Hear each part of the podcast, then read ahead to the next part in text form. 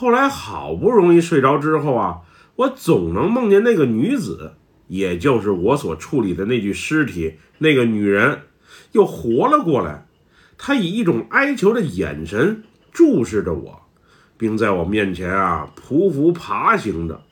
她嘴里呜呜囔囔的说的是什么，我是一点也听不清楚。不过只要我一闭上双眼，她的身影啊就会出现在我的面前。给我搞得都有些崩溃了，而且啊，每当太阳落山之后，尤其是深夜凌晨时分，只要我一个人在家，在我耳边啊，就不时有人窃窃私语。另外，有声音出现的时候，我能明显感觉到周围啊有一股阴风吹过，那种感觉是特别的诡异，特别的奇妙。他他快不行了。把他的命拿走吧。哦，最近他运势差，阳气弱，也一同给收了吧。男女的声音全都有，给我搞得也挺疑惑。我不确认他们口中的他到底是不是我，不过我确实那一阵子是够背的，身体不好。之前原本准备啊在期刊发表的一篇文章啊也被撤了下来。而且我女友啊，也不知道是怎么了，总对我爱答不理，想冷暴力和我分手。还有，我刚回家第一天，我外婆啊就不幸在卫生间里滑倒了，据说是骨裂，脚还给崴了。那会儿的老妈是最累的，一得照顾独自在家的我，二是得照顾啊因摔伤而住院的外婆。那个女人的画面。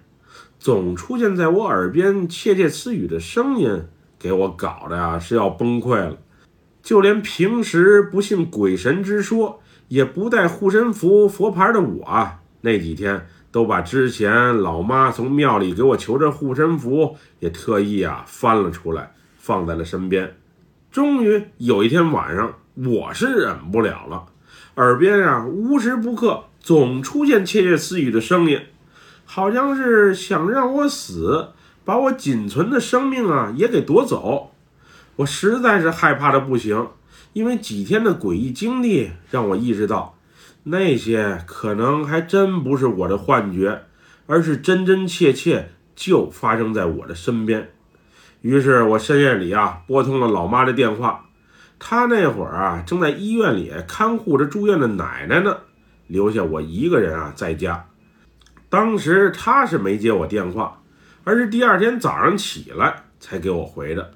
后来当天下午，原本在外地做生意的老爸就被他叫了回来，让我爸回家接上我，去医院再接一趟他，然后直奔我们罗永府当地的一家颇有名望的寺庙，找那个熟识的大师问问情况。因为老妈提前和庙里打招呼了。我们刚一进寺庙，就被里面的小和尚给领进了大师所在的庙宇大堂之内。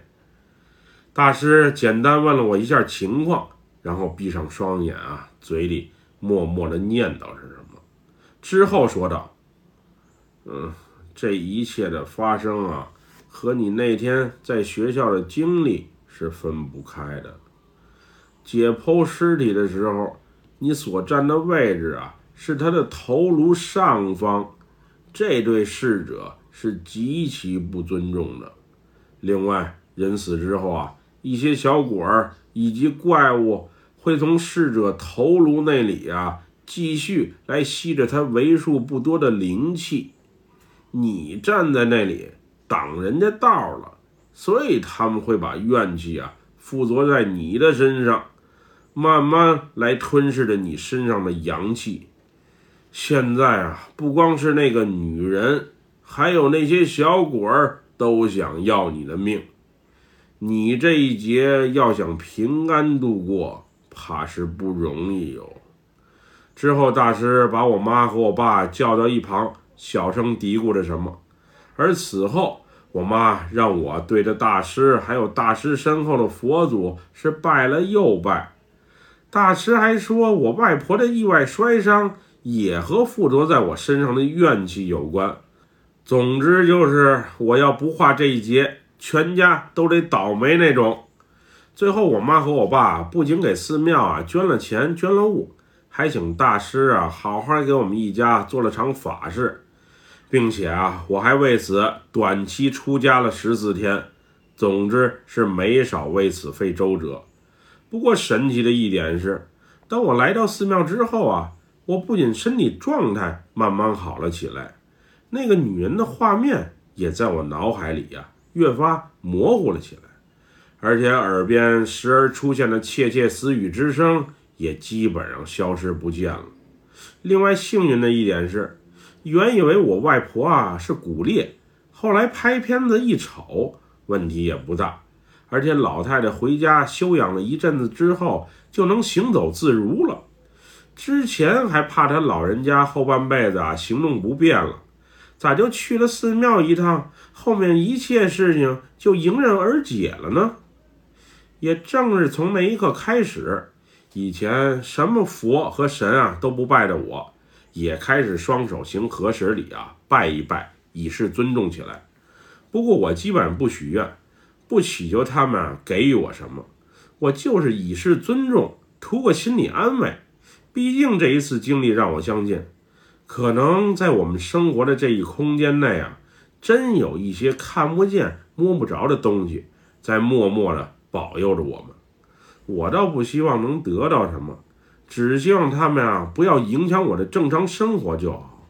当然，能让我的生活和工作顺顺利利的，那我就更求之不得了。后来我回学校才知道，那天做解剖的几名同学，包括导师，之后有得流感的，也有闹肚子的，有被男友劈腿分手的。还有骑摩托车不幸摔倒擦伤的，导师倒没遇到什么事儿。不过那年年底啊，他和结婚近十年的妻子离婚了。大家发生的这些事儿，也不知道是一种巧合，还是冥冥之中啊，他们就存在着某种莫名的联系。反正此后学校再有这种解剖死人的活儿，我是能躲就躲，救死扶伤，有一口气儿的，我肯定敢冲到前面啊。不过死人嘛，还是算了吧，尽量少碰。那些莫名其妙的感觉，直到现在我记忆里啊，还是特别的深刻。此后我从医这么多年，奇奇怪怪的事情啊也遇到过。不过我尽量做到最好，做到无愧于心。我觉得那些看得见的人，又或者看不见的神鬼啊，也都会理解我的。我是真想成为一名纯粹的好医生。也希望自己啊能努力的做到这一点吧。